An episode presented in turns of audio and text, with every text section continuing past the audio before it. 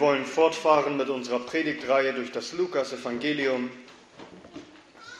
Ich lade euch ein, die Heilige Schrift mit mir aufzuschlagen zu Lukas Kapitel 22. Das Evangelium nach Lukas Kapitel 22. Wir lesen miteinander die Verse 14 bis 20. Lukas 22 ab Vers 14 und hier heißt es in Gottes heiligem Wort. Und als die Stunde gekommen war, legte er sich zu Tisch und die Apostel mit ihm.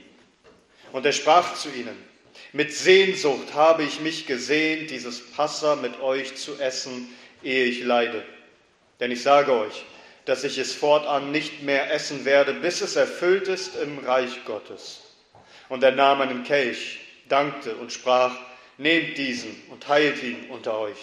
Denn ich sage euch, dass ich von jetzt an nicht von dem Gewächs des Weinstocks trinken werde, bis das Reich Gottes kommt.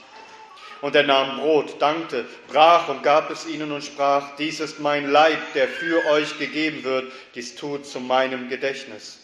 Ebenso auch den Kelch nach dem Mahl und sagte, dieser Kelch ist der neue Bund in meinem Blut, das für euch vergossen wird. Amen. Amen. Lasst uns beten. Unser herrlicher Gott und König, wir geben dir und dir allein alle Ehre. Denn mit welch einer großen Liebe hast du uns geliebt, dass du dein Leben hingegeben hast für uns. Und so lass uns dich und dein Opfer mehr kennen und lehre uns, Herr, dass wir dich mehr lieben und dich mehr verherrlichen, weil du es wert bist. Und all dies bitten wir, Herr Jesus, in deinem hochheiligen Namen. Amen. Amen. Nehmt gerne Platz.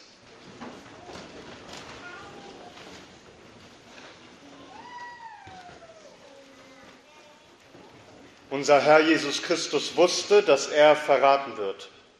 Er wusste, dass dies sein letzter Abend vor seinem Tod sein würde. Er wusste, dass er schon in wenigen Stunden festgenommen wird, aufs brutalste misshandelt, aufs übelste schikaniert und gedemütigt, erniedrigt, ja hingerichtet werden würde durch die Kreuzigung.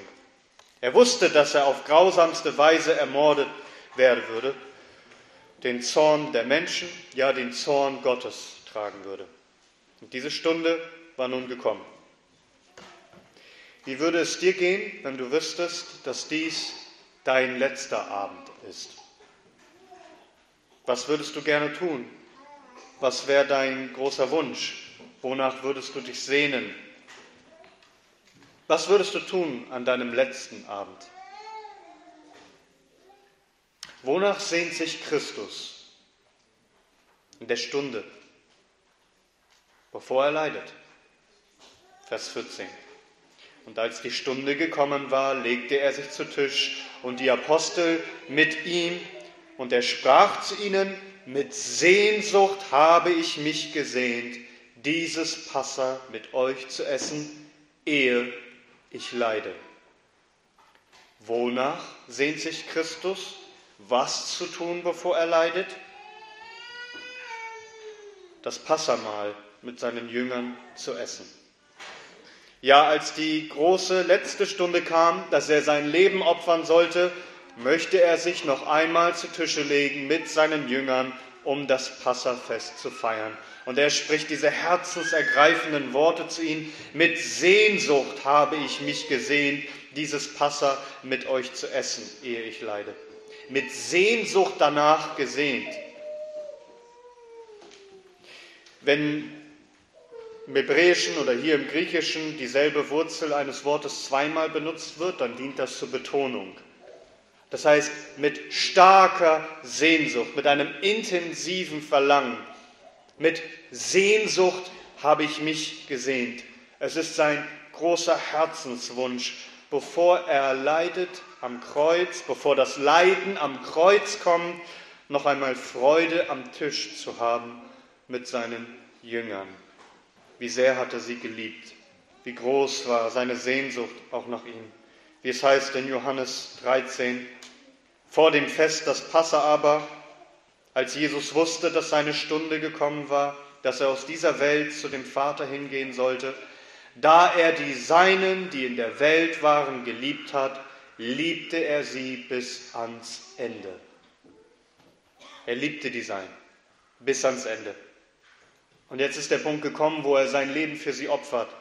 Doch bevor er für sie sterben würde, schaut er ihnen allen noch einmal in ihre Gesichter. Er sieht die Gesichter derer, für die er sein Blut vergießen wird. Er wird sie lieben bis ans Ende, er wird sein Leben opfern. Johannes 15, Vers 13. Größere Liebe hat niemand als diese, dass jemand sein Leben lässt für seine Freunde. Und er spricht, ihr seid meine Freunde. Im Lukas-Evangelium hörten wir nun von mehreren Mahlzeiten. Ich glaube, das ist die siebte Mahlzeit, die erwähnt wird. Aber diese hier ist einzigartig. Hier geschieht etwas Großes, ein überaus bedeutsamer Moment. Und Christus hat sich nach diesem Augenblick gesehnt. Daraufhin hat er hingefiebert und voller Vorfreude und starker Sehnsucht freut er sich nun, dass er dieses Fest feiern kann mit seinen Jüngern. Lasst uns nun schauen, warum genau Christus diese große Sehnsucht hat, dieses Passafest, dieses Passalam zu essen, dieses Passamahl zu feiern. Vers 15. Und er sprach zu ihnen, mit Sehnsucht habe ich mich gesehnt, dieses Passa mit euch zu essen, ehe ich leide. Achte darauf, achte auf die Betonung, dieses Passa mit euch zu essen. Es ist nicht ein einfaches Passa wie all die Jahre zuvor, sondern dieses Passa ist die Erfüllung aller Passafeiern, die jemals gefeiert wurden. Wie hat er sich danach gesehen, dieses Passafest zu feiern? Warum? Vers 16, denn ich sage euch, dass ich es fortan nicht mehr essen werde, bis es erfüllt ist im Reich Gottes. Dieses Passamal bzw. dieses Abendmahl, es war ein Abschiedsmahl, eine Abschiedsfeier, denn Christus hat es nun das letzte Mal gegessen und er wird es erst wieder tun im Reich Gottes, wo es erfüllt sein wird, gemeint ist alles zur Vollendung gekommen ist. Dann wird er das Passafest, dieses Abendmahl dieses Gemeinschaftsmahl wieder mit ihnen essen. Aber heißt das, Christus hat danach nicht mehr gegessen mit den Jüngern?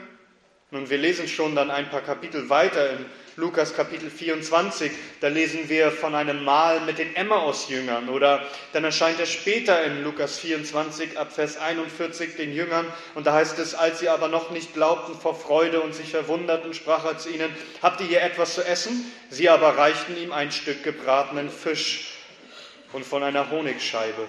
Und er nahm es und aß vor ihnen. Wir sehen, er hat nach seiner Auferstehung sehr wohl gegessen und seine Jünger waren dabei. Aber achtet darauf, was Christus sagt, was er nicht mehr essen wird. Er sagt, dieses Passamal beziehungsweise dieses Abendmahl wird er nicht mehr essen, bis es erfüllt ist im Reich Gottes. Vers 16. Denn ich sage euch, dass ich es fortan nicht mehr essen werde, bis es erfüllt ist im Reich Gottes. Warum hatte Christus dieses große Verlangen, dieses Passamal mit ihnen zu feiern? Weil er es nicht mehr essen wird. Es ist definitiv erst einmal das letzte Mal. Im Griechischen haben wir eine dreifache Verneinung. Das heißt, keinesfalls werde ich es mehr essen, bis es erfüllt ist im Reich Gottes. Das heißt, bis das große finale Gemeinschaftsmahl gekommen ist im Reich Gottes, bis Christus wiedergekommen ist, bis das Reich Gottes gekommen ist, bis alles vollbracht ist. Das Reich Gottes in vollkommener Weise aufgerichtet ist, wo wir nach aller Mühe und allen Kämpfen endlich ruhen werden und liegen werden mit ihm an seinem Tisch. Christus sagt etwas später in Lukas 22 ab Vers 28. Schaut einmal. Ihr aber seid es, die mit mir ausgeharrt haben in meinen Versuchungen. Und ich bestimme euch, wie mein Vater mir bestimmt hat, ein Reich. Wozu? Damit ihr esst und trinkt an meinem Tisch, in meinem Reich, auf Thronen sitzt, um die zwölf Stämme Israel zu richten. Das werden die Jünger erleben, dass sie in Christi Reich liegen werden, mit ihm an seinem Tisch und mit ihm essen werden und feiern werden in Gottes Reich. Das ist dieses große Mahl. Christus hat schon davon gesprochen in Lukas 12 ab Vers 35. Eure Lenden seien umgürtet und die Lampen brennen, und ihr seid Menschen gleich, die auf ihren Herrn warten, wann irgend der aufbrechen mag von der Hochzeit, damit, wenn er kommt und anklopft, sie ihm sogleich öffnen. Glückselig jene Knechte, die der Herr, wenn er kommt, wachen findet. Wahrlich, ich sage euch, er wird sich umgürten und sie sich zu Tisch legen lassen und wird hinzutreten, sie zu bedienen. Nun, die Ungläubigen, sie werden nicht teilhaben an diesem großen Festmahl. Wir haben gelesen in Lukas 13 über die Ungläubigen, Vers 28. Dort wird das Weinen und das Zähneknirschen sein, wenn ihr Abraham und Isaak und Jakob und alle Propheten sehen werdet in dem Reich Gottes, euch aber hinausgeworfen. Sie werden zu Tische liegen, werden gemeinsam feiern, sie aber werden hinausgeworfen werden. Es kommt der Tag, wo das Reich Gottes in vollkommener Weise aufgerichtet sein wird und dies wird ein Tag ewiger Freude und ewiger Feier sein. Offenbarung 19, Vers 9. Und er spricht zu mir, schreibe, glückselig, die geladen sind zum Hochzeitsmahl des Lammes. Bis zu diesem Tag wird Christus nicht mehr dieses Mal feiern, bis die vollkommene Erlösung von allem Bösen gekommen ist, bis das Reich Gottes kommt, wie er sagt in Matthäus 26, Vers 29, ich sage euch aber, ich werde von jetzt an nicht von dem Gewächs des Weinstocks trinken, bis zu jenem Tag, wenn ich es neu mit euch trinke, in dem Reich meines Vaters. Also, bis das Reich des Vaters so gekommen ist, bis Christus wiedergekommen ist und wir mit ihm liegen an seinem Tisch, um das Mahl zu feiern. Wir feiern das Herrenmahl als Gemeinde. Wir verkündigen den Tod des Herrn, bis er wiederkommt. So lesen wir es in 1. Korinther Kapitel 11 ab Vers 23. Denn ich habe auch vom Herrn empfangen, was ich auch euch überliefert habe, dass der Herr Jesus in der Nacht, in der er überliefert wurde, Brot nahm und als er gedankt hatte, es brach und sprach, dies ist mein Leib, der für euch ist. Dies tut zu meinem Gedächtnis. Ebenso auch den Kelch nach dem Mahl und sprach, dieser Kelch ist der neue Bund in meinem Blut. Dies tut, so oft ihr trinkt, zu meinem Gedächtnis. Denn so oft ihr dieses Brot esst und den Kelch trinkt, verkündigt ihr den Tod des Herrn, bis er kommt. Bis er kommt, um das Reich in vollkommener Weise aufzurichten. Und dann feiern wir wieder dieses Herrenmahl. Kein Wunder also, dass Christus solch ein Verlangen hatte nach diesem letzten Abschiedsmahl, diesem Festmahl, bevor er leidet mit seinen Jüngern.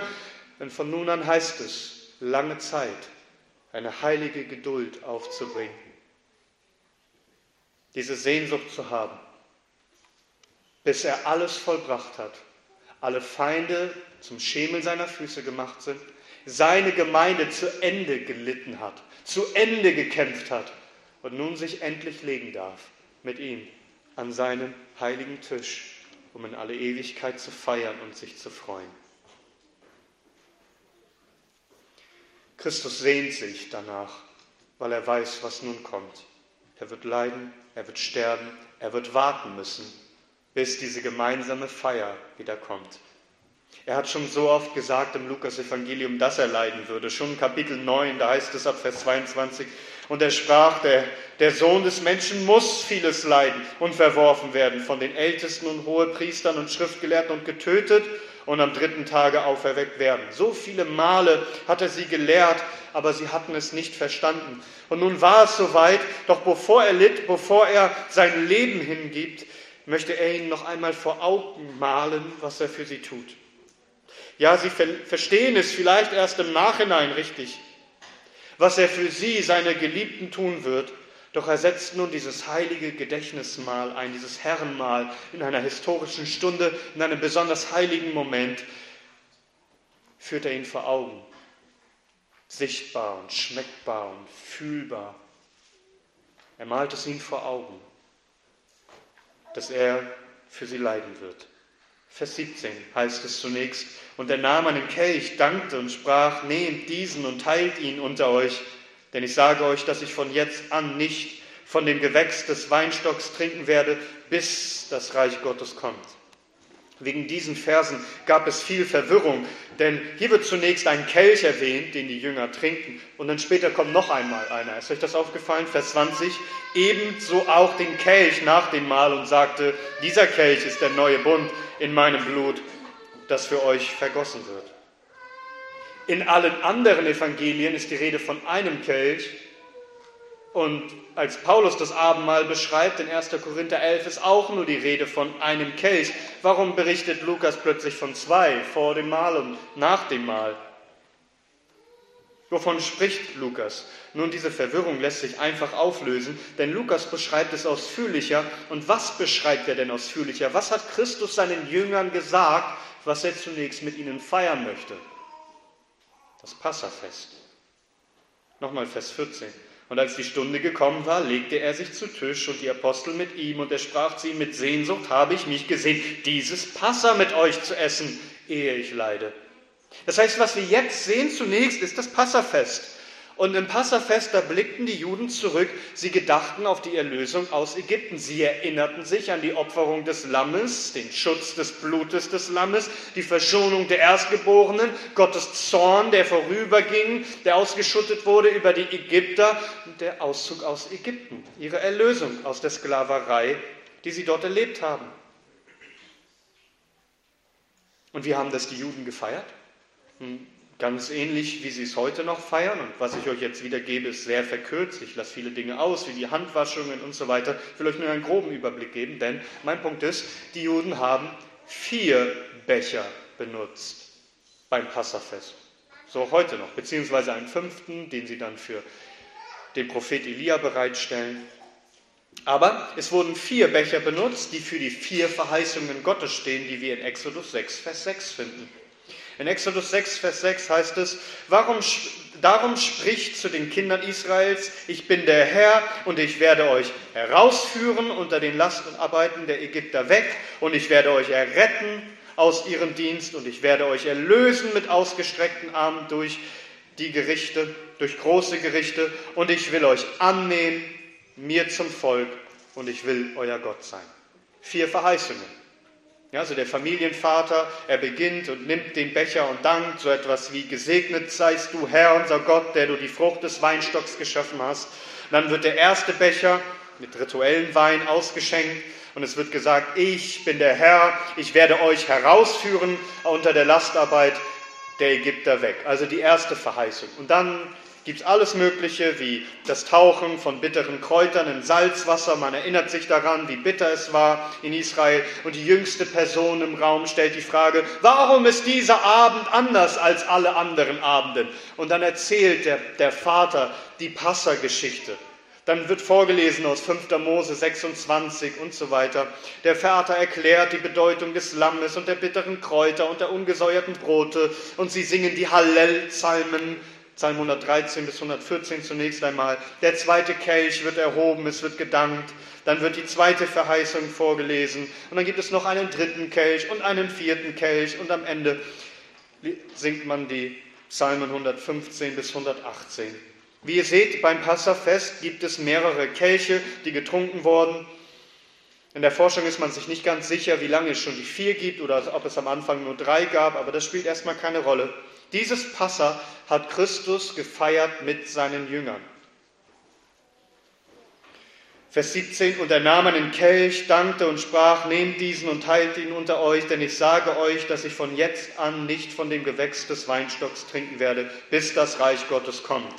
Wenn Christus wiederkommt, wie Paulus sagt, wenn das Reich Gottes kommt, wenn alles eingenommen wird, wenn alles vollendet sein wird, dann erst wird er wieder trinken von dem Gewächs des Weinstocks. Noch einmal Matthäus 26.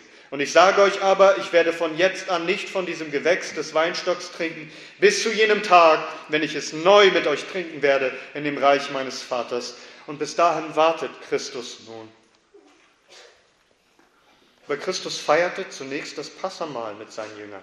Er trank aus dem Passakelch und gab es den Jüngern. Er aß das Passalam und die ungesäuerten Brote und so weiter. Doch nun, und das ist der Punkt, den Lukas macht, doch nun, verschmolzen mit dem Passamal, tut Christus etwas, was kein Jude bisher kannte.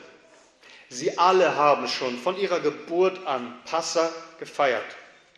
Sie wussten, dass die Liturgie jetzt eigentlich vorbei war. Doch ganz unerwartet fügt Christus etwas Neues hinzu. Er schafft das Alte nicht ab, das Passa wurde gefeiert, sondern er führt in dem Alten etwas Neues ein. Er stellt den neuen Bund vor. Und kein Jude hätte jemals die Autorität, so das Mahl, das Gott eingesetzt hat, zum Gedächtnis zu verändern. Aber Christus hat die Autorität etwas Neues einzuführen, ja etwas Altes zum Ziel zu bringen. Und ich hoffe, du hörst nun genau zu, denn was wir hier sehen, ist wunderschön. Und der reformierte Prediger Friedrich Wilhelm Krummacher, er beschreibt es so. Er sagt, so wie die Blüte am Baum keine Vernichtung erfährt, sondern welkend nur in die Frucht sich aufhebt und in dieser ein wesenhafteres Leben fortlebt, in gleicher Weise hatte alles, was im alten Bunde als Schatten und Typus auftrat, die göttliche Bestimmung im neuen Realität, eine neue Realität anzuziehen und sich zu verkörpern. Lass mich das einfacher ausdrücken. Also das Passafest ist wie so eine Blüte, die schon wunderschön ist und etwas darstellt, aber sie, sie wird nicht einfach vernichtet, sondern sie geht über, indem sie Frucht bringt. Und so ist es, was wir hier sehen, an diesem Abend geschehen, dass die Blüte des Passamals überging in die Frucht des Herrenmals. Das Passafest war ein Schatten, hier nun geht es über in die Erfüllung, in den Körper, welche diese Schatten dargestellt haben. Das Passafest war ein Erinnerungsfest, das Gott eingesetzt hat zur Erinnerung an die Erlösung aus Ägypten durch das Blut eines Lammes. Hier nun aber ist die Erfüllung all dieser Vorschatten, denn das Passa verweist, verweist in Wirklichkeit auf etwas Größeres, auf etwas Gewaltigeres, nämlich auf die Erlösung durch Christus, den Sohn Gottes. Oder um ein anderes Bild zu bedienen, das Passafest war wie ein Fluss, der durch die Jahrtausende hindurchfloss, mal schwächer und mal stärker. Manchmal war dieser Fluss auch scheinbar ausgetrocknet, denn von der Zeit des nach dem Propheten Samuel, 400 Jahre lang wurde das Passafest nicht gefeiert, bis der König Josia auftrat. Und dieser Fluss plötzlich neu floss, sichtbar für alle. Und dieser Fluss erfloss bis zu diesem Abend. Und da mündete er in den großen Ozean, in Christus, das Ziel aller Dinge. Nun ist es beim Großen und Ganzen angekommen. Das Passafest ist nicht einfach abgeschafft, das Passafest ist erfüllt. Hier nun am Abend des Passamals war der perfekte Zeitpunkt, das alte Erinnerungsfest zu seiner Erfüllung zu bringen und nun ein neues Erinnerungsfest zu, zu stiften. Hier an diesem Abend geht die Blüte über in die Frucht der Schatten zum Körper, die Mündung zum Ozean.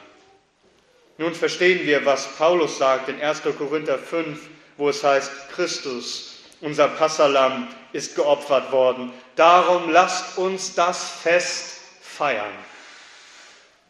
Und so nimmt Christus im Kontext des Passamals plötzlich das Brot und spricht Worte, die nie jemand zuvor gehört hat. Vers 19. Und er nahm Brot dankte, brach und gab es ihnen und sprach, dies ist mein Leib, der für euch gegeben wird. Dies tut zu meinem Gedächtnis. Christus nimmt Brot, er dankt Gott dafür, er zerbricht es, er teilt es aus und er deutet es, wie es noch nie gedeutet worden ist. Dies, dieses Brot ist mein Leib. Dies ist mein Leib, der für euch gegeben wird ich gebe meinen Körper für euch. Das heißt, ich werde leiden für euch. Ich werde meinen Körper für euch opfern, für euch geben. Für eure Erlösung werde ich als Passalam geschlachtet. Die Jünger hatten zu diesem Zeitpunkt noch gar nicht wirklich verstanden, was es bedeutet, dass er stellvertretend für sie leiden würde. Doch hier seht und schmeckt, erfahrt es, erlebt es, ich gebe mich für euch hin. Dieses Brot steht für meinen Leib, dieses Brot gebe ich euch, ich gebe mich selbst für euch hin für euch, die ich euch liebe. Und er sagt, tut dies zu meinem Gedächtnis. Das Gedächtnis mal Passa, dass Gott vorübergeht. Ja, hier nun ist ein Gedächtnismal der größeren Erlösung. Gedenkt, wie Gott euch geführt hat aus Ägypten, aber hier, er, er tut etwas Größeres. Ihr sollt befreit werden aus der Sklaverei eurer Sünde. Ihr habt die Erlösung von Sünde, von Hölle, Tod und Teufel. Tut von nun an dasselbe. Teilt das Brot unter euch, aber zu meinem Gedächtnis, denn die Erlösung kommt durch mich, damit ihr meinen Tod verkündigt, bis ich komme. Erinnert euch beständig daran, dass ich meinen Leib für euch geopfert habe. Johannes 6, Vers 51. Ich bin das lebendige Brot, das aus dem Himmel herabgekommen ist. Wenn jemand von diesem Brot isst, wird er leben in Ewigkeit. Das Brot aber, das ich geben werde, ist mein Fleisch, das ich geben werde für das Leben der Welt. Wenn ich nun meinen Leib für euch opfere, habt ihr Leben. Nur durch die Hingabe von Christus und sein stellvertretendes Opfer ist lebenspendende Nahrung, ja ewiges Leben für uns da. Und Christus erfüllt damit diese alten Prophezeiungen, wie er als Passalam beschrieben wird, schon in Jesaja 53 ab Vers 4, da heißt es, doch er hat unsere Leiden getragen und unsere Schmerzen hat er auf sich geladen. Und wir, wir hielten ihn für bestraft, von Gott geschlagen und niedergebeugt. Doch um unserer Übertretungen willen war er verwundet und um unserer Ungerechtigkeiten willen zerschlagen. Die Strafe zu unserem Frieden lag auf ihm. Und durch seine Striemen ist uns Heilung geworden. Wir alle irrten umher wie Schafe. Wir wandten uns jeder auf seinen Weg und der Herr hat ihn treffen lassen, unser aller Ungerechtigkeit. Er wurde misshandelt, aber er beugte sich und er tat seinen Mund nicht auf wie ein Lamm, das zur Schlachtung geführt wird, und wie ein Schaf, das stumm ist vor seinen Scherern, und er tat seinen Mund nicht auf. Christus er gibt sich selbst hin und er sagt, tut dies zu meinem Gedächtnis. Aber nicht nur Brot, Vers 20, ebenso auch den Kelch nach dem Mahl und sagte, dieser Kelch ist der neue Bund in meinem Blut, das für euch vergossen wird. Das Blut des Passalammes war es, das Gott davon zurückhielt, das Volk mit dem Tod heimzusuchen. Die Erstgeborenen wurden verschont, doch hier nun opfert Gott seinen eingeborenen Sohn. Sein Blut wird für die Jünger sprechen. Es wird für sie vergossen werden. Achte darauf, Vers 20, ebenso auch den Kelch nach dem Mahl und sagte, dieser Kelch ist der neue Bund in meinem Blut, das für euch vergossen wird. Das ganze Christentum gründet auf dieser Tatsache, dass Christus sein Blut für uns vergossen hat. Damit ihr verschont bleibt vor dem Zorn Gottes und dem ewigen Tod, musste Blut vergossen werden. Nicht einfach das Blut eines Lammes, sondern das Blut des Sohnes Gottes. Er nimmt einen Kelch beim Passafest, doch dieses hier ist größer. Dieser Kelch ist größer als alle Kelche. Denn hier wird gedacht nicht das Blut eines Passalammes, sondern das Blut Jesu Christi. Es heißt in Johannes 1, Vers 29, am folgenden Tag sieht er Johannes, Jesus zu sich kommen und spricht, siehe, das Lamm Gottes, das die Sünde der Welt wegnimmt. Oder wie Petrus sagt in 1. Petrus 1, Vers 19, ihr wurdet erlöst mit dem kostbaren Blut Christi als eines Lammes ohne Fehl und ohne Flecken. Was er dort tut, was Christus dort einführt, ist nicht einfach ein kleiner Zusatz zum Passafest. Hier ist die Einführung des neuen Bundes, worauf alle Propheten gewartet haben. Wenn er spricht von einem neuen Bund in seinem Blut, so verweist er hier auf Prophezeiungen im Alten Testament.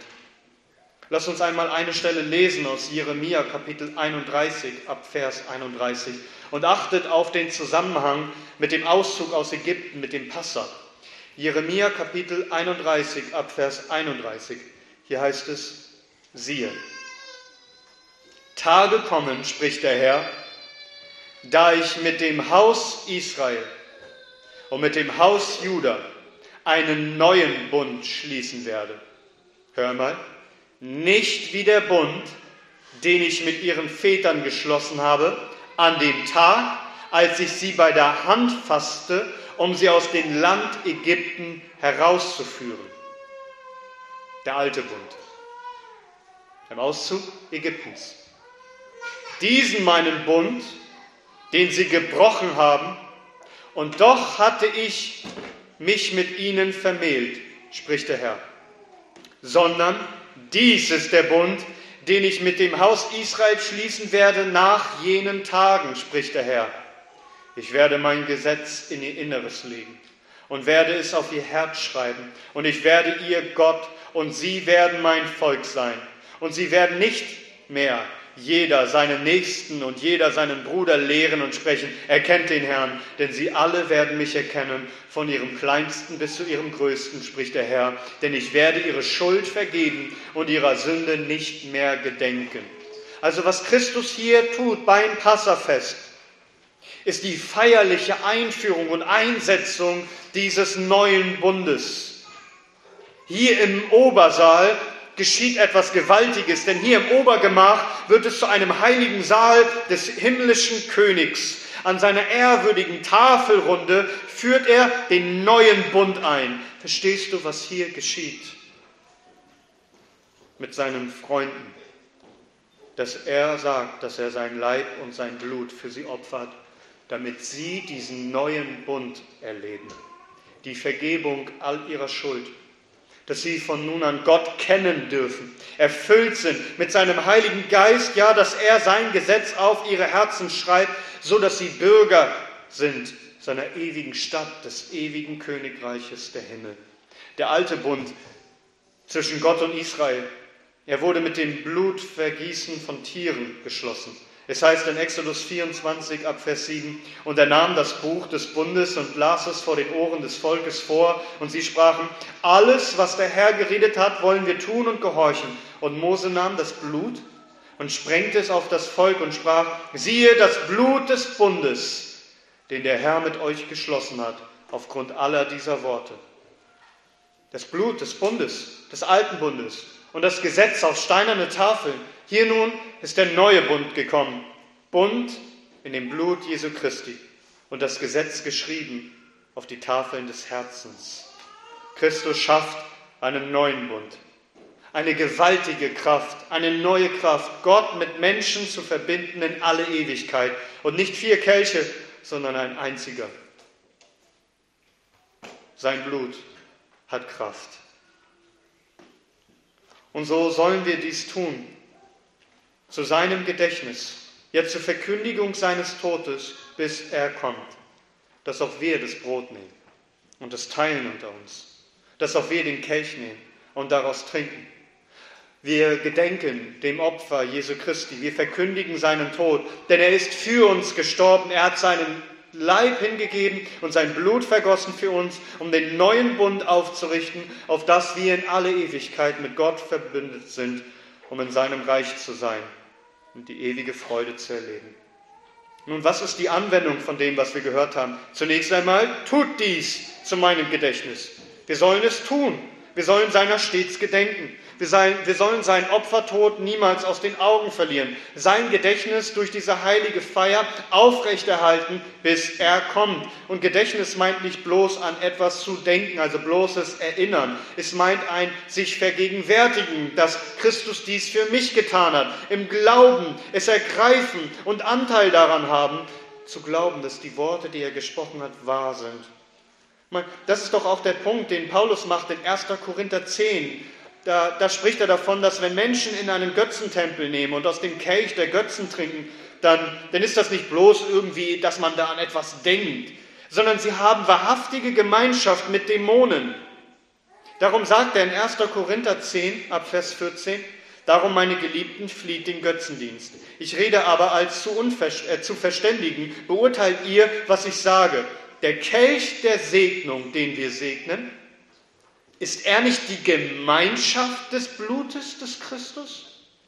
Und das Brot, das wir brechen, ist es nicht die Gemeinschaft des Leibes des Christus? Denn ein Brot, ein Leib sind wir, die vielen, denn wir alle nehmen teil an dem einen Brot. Seht auf Israel nach dem Fleisch. Sind nicht die, welche die Schlachtopfer essen, in Gemeinschaft mit dem Altar? Was sage ich nun? Dass ein Götzenopfer etwas sei oder dass ein Götzenbild etwas sei, sondern dass das, was die Nationen opfern, sie den Dämonen opfern und nicht Gott. Ich will aber nicht, dass ihr Gemeinschaft habt mit den Dämonen. Ihr könnt nicht den Kelch des Herrn trinken und den Dämonenkelch. Ihr könnt nicht des Herrn Tisch teilhaftig sein und des Dämonentisches. Oder reizen wir den Herrn zur Eifersucht? Sind wir etwas stärker als er? Verstehst du, was der Punkt ist, den, den, den der Apostel Paulus hier macht? Ja, Gedächtnismahl. Aber verstehst du nicht, was hinter dem Gedächtnismahl steht? Ein Gemeinschaftsmahl. Es ist die Gemeinschaft mit unserem Herrn. Denn wir haben Anteil an ihm, an seinem Leben, an seinem Leib, an seinem Blut, an ihm selbst. Verstehst du, dass das nicht einfach ein, ein mentales Nachdenken ist, sondern eine wahre geistliche Gemeinschaft und ein Empfangen von ihm? Wie unser Bekenntnis das ausdrückt in, in Paragraph 7, da heißt es, würdige Empfänger, die äußerlich der sichtbaren Elemente in dieser Verordnung teilhaftig werden, empfangen dann auch innerlich durch den Glauben wirklich und wahrhaftig, doch nicht fleischlich und leiblich, sondern geistlich und nähren sich von Christus, den Gekreuzigten und allen Wohltaten seines Todes. Der Leib und das Blut Christi sind dann nicht leiblich oder fleischlich, sondern geistlich für den Gläubigen, für den, für den Glauben der Gläubigen in dieser Verordnung gegenwärtig wie die Elemente selbst für ihre äußeren Sinne. So wahrhaftig, wie wir Brot und Leib sehen und schmecken und empfangen, so wahrhaftig empfangen wir Christus und haben Anteil an ihm. Nun bedenkt, wie groß war die Sehnsucht des Herrn, bevor er leiden sollte, mit ihnen dieses heilige Passa, ja Herrenmahl zu feiern. Sie sollten es sehen und schmecken und riechen und fühlen, sie sollten es genießen. Er wird sich hingeben für sie. Welch eine Liebe. Und darum verstehe ich nicht dieses Argument, das auch immer wieder angebracht wird, dass die Leute sagen, wir sollten das Herrenmal nicht so häufig feiern. Ja, wenn man es zu häufig feiert, so sagt man, so könnte es ja gewöhnlich werden für einen Menschen. Wenn man es zu oft macht, dann gewöhnt man sich daran. Wir würden so etwas niemals sagen über das Beten oder über das Bibellesen oder das Predigen als wenn man es zu oft täte, ja, dann könnte man sich ja dran gewöhnen und dann wird es zu gewöhnlich. Hör mal, was Charles Haddon Spurgeon sagte in Bezug auf das Abendmahl. Er sagt, mein Zeugnis ist, und ich denke, ich spreche im Sinne vieler derer, die hier anwesend sind, dass wir, die wir wöchentlich zum Tisch des Herrn kommen, nicht finden, dass das Brechen des Brotes seine Bedeutung verloren hat. Es ist immer frisch für uns. Ich habe oft bemerkt, dass es am Abend des Tages des Herrn, unabhängig vom Thema, ob der Sinai über unsere Köpfe gedonnert ist oder die klagenden Töne von Golgatha unsere Herzen durchbohrt haben, immer gleich angemessen erscheint, zum Brotbrechen zu kommen. Mal. Schande über die christliche Gemeinde, dass sie es auf einmal im Monat verschiebt und so den ersten Tag der Woche verdirbt indem sie ihn, diesen Tag, seiner Herrlichkeit beraubt, die darin besteht, sich zur Gemeinschaft und zum Brechen des Brotes zu versammeln und den Tod Christi zu verkündigen, bis er kommt. Wer einmal erkannt hat, wie schön es ist, an jedem Tag des Herrn sein Abendmahl zu feiern, wird sich sicher nicht damit zufrieden geben, es auf wenige, weniger häufige Zeiten zu verschieben. Geliebte, wenn der Heilige Geist mit uns ist, sind die Anordnungen für den Christen ein Brunnen, ja Brunnen des reichen Trostes und der innigen Gemeinschaft. Zitat Ende.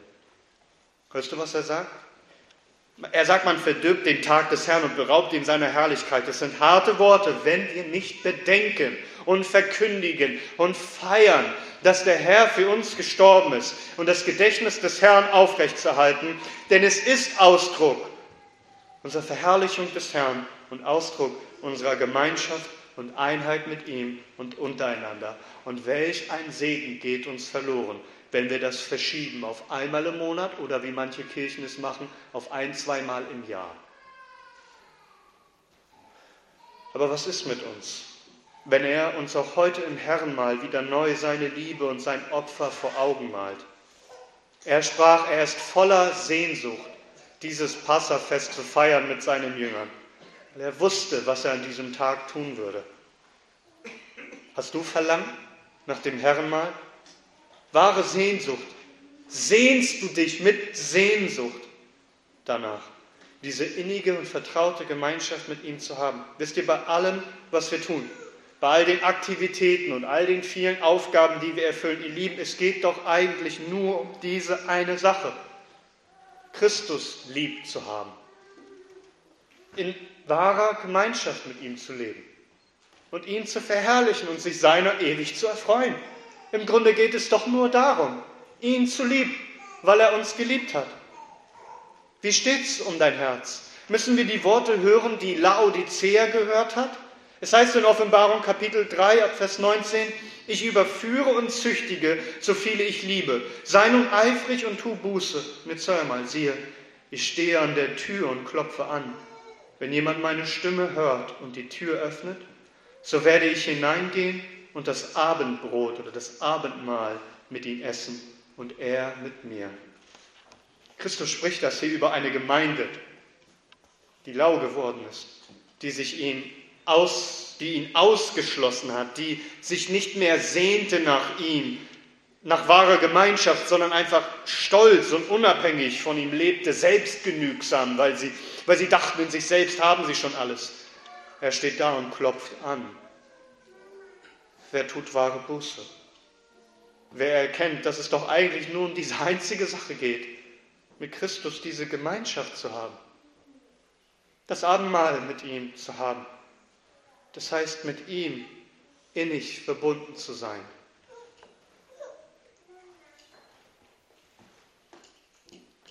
Wie steht es um deine Sehnsucht, um dein Verlangen? Suchst du ihn auch heute? Pflegst du diese vertraute Gemeinschaft zu ihm? Beim Christentum geht es in erster Linie darum, Gemeinschaft mit dem Herrn zu haben und diese niemals aus den Augen zu verlieren. Denn er hat sein Leben gegeben für uns. Und diese Frucht, die dürfen wir nun genießen, indem wir essen und trinken, jetzt schon hier und in alle Ewigkeit im Reiche Gottes. Dieser Kelch, dieses Brot, es ist doch nur ein Vorgeschmack auf diese ewige Feier, auf den ewigen Kelch der Freude und das ewige Mahl, das wir feiern werden mit unserem Freund, mit unserem Geliebten, mit unserem Erlöser, der sein Leben, sein Leib und Blut für uns gegeben hat. Lasst uns ihn lieben, denn er hat uns zuerst geliebt. Gepriesen sei unser wunderbarer, herrlicher Erlöser in alle Ewigkeit. Möge er bald kommen. Amen. Amen.